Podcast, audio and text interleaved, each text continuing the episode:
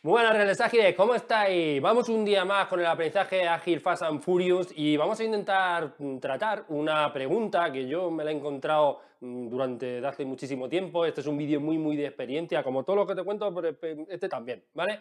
Y es un clásico, sobre todo en empresas medianas grandes que empiezan a trabajar en equipos, orientación ágil, equipo ágil y similar, y es, sí, debería haber un equipo de mantenimiento. Entendamos bien lo que quiero decir. Quiero decir, un equipo especializado en la resolución de errores. Tendríamos la opción A, que sería la más normal y que la vamos a encontrar en sitios más pequeñitos, y es que tengo un, equipo que aparte de evolucionar, desarrollar, creer, hacer evolucionar el producto, un equipo multifuncional, tiene una parte en la cual resuelve los errores que vayan llegando, ¿vale?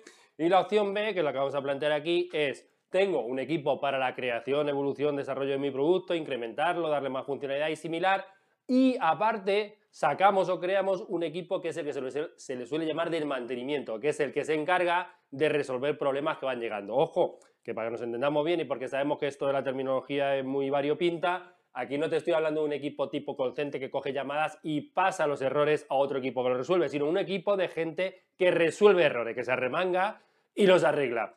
Este es un caso muy típico que vais a encontrar en sitios que tienen muchísimos errores y mucho descontrol, con mucho legacy y muchos problemas. Vale, planteemos y un poco analicemos la, la cuestión. Y antes de seguir, porfa, eh, me ayudas un montón si te suscribes al canal. Y ya si le das a la campanilla hemos triunfado porque además te va a saltar cuando aparezca un vídeo nuevo, ¿vale? O sea, suscríbete al canal y recuerda antes también que abajo te dejo ampliación de lo que te voy contando en la descripción del vídeo, ¿vale? Vamos a ello.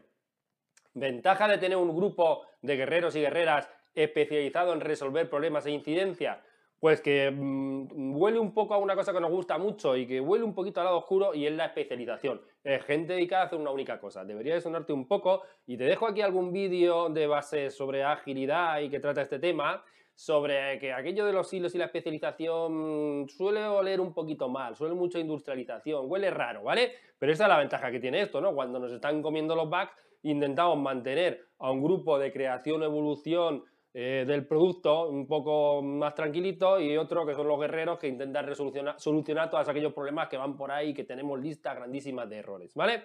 Esa sería, digamos, la ventaja o lo atractivo que podría tener esta idea, el grupo dedicado, especializado, una reducción rápida de errores, ¿vale? Pero bueno, ¿dónde está aquí el lado oscuro? Y por, por la razón por la cual yo, este tema que me lo preguntan un montón de veces, de hecho ha sido hace poquito y por eso se me ocurrió hacer el vídeo, eh, yo tendría mucho cuidado con esta idea. Y el lado oscuro aquí está en los objetivos que se le presentan a estos dos equipos, uno el de creación, evolución, más de desarrollo, creación o como queráis llamarle, frente y aparte o aparte al de mantenimiento, resolución de errores. Y es que el problema es que los objetivos o un poco la conciencia o un poco lo que perciben o subyace o lo que nos queda un poco en el corazón es que no nos va a preocupar que haya errores y eso es un problema muy grande porque claro, fijaos la situación que se le presenta al equipo de creación, desarrollo evolución y es que, bueno, si hay algún error, algún problema, sabiendo que no debería haberlos, etcétera, sabiendo que si hago más testing voy a, hacer, voy a tener menos velocidad, pues quizás me duelen menos esos errores que al final llegan al cliente porque los va a solucionar un tercero, en este caso un segundo, como queréis llamarlo, que es el equipo de mantenimiento.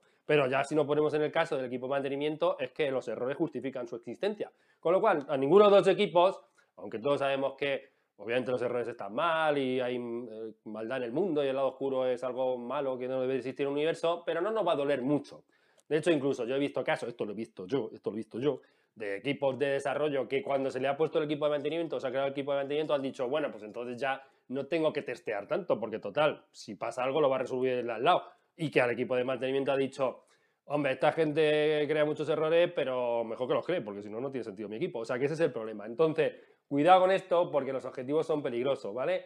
Y a nadie eh, le van a doler los bugs.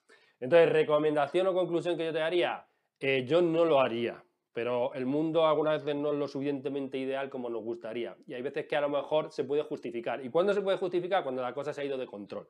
Cuando hemos olvidado el testing durante muchísimo tiempo y ya llega una situación que es muy complicada.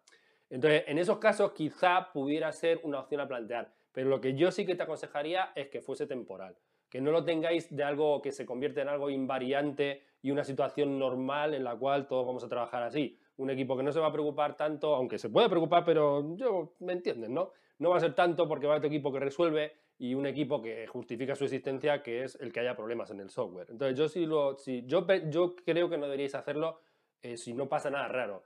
Y la causa rara que podría justificarlo es que se nos han disparado los errores, los problemas y hay un grupo de gente solucionándolos, ¿vale? Y lo haría temporal y puntual, no invariante en el tiempo porque es una situación que es peligrosa. Y poco más, espero, esto ya te digo, es un vídeo de experiencia pura y como lo he encontrado, llevo años con esta historia, sobre todo ya digo, en sitios legacy medianos grandes, pues te quería trasladar la respuesta que le doy a muchísima gente que me la hace, lleva haciéndola durante muchísimo tiempo. Nada más, que la agilidad te acompañe, Renda Ágil, eh, suscríbete al canal y nos vemos.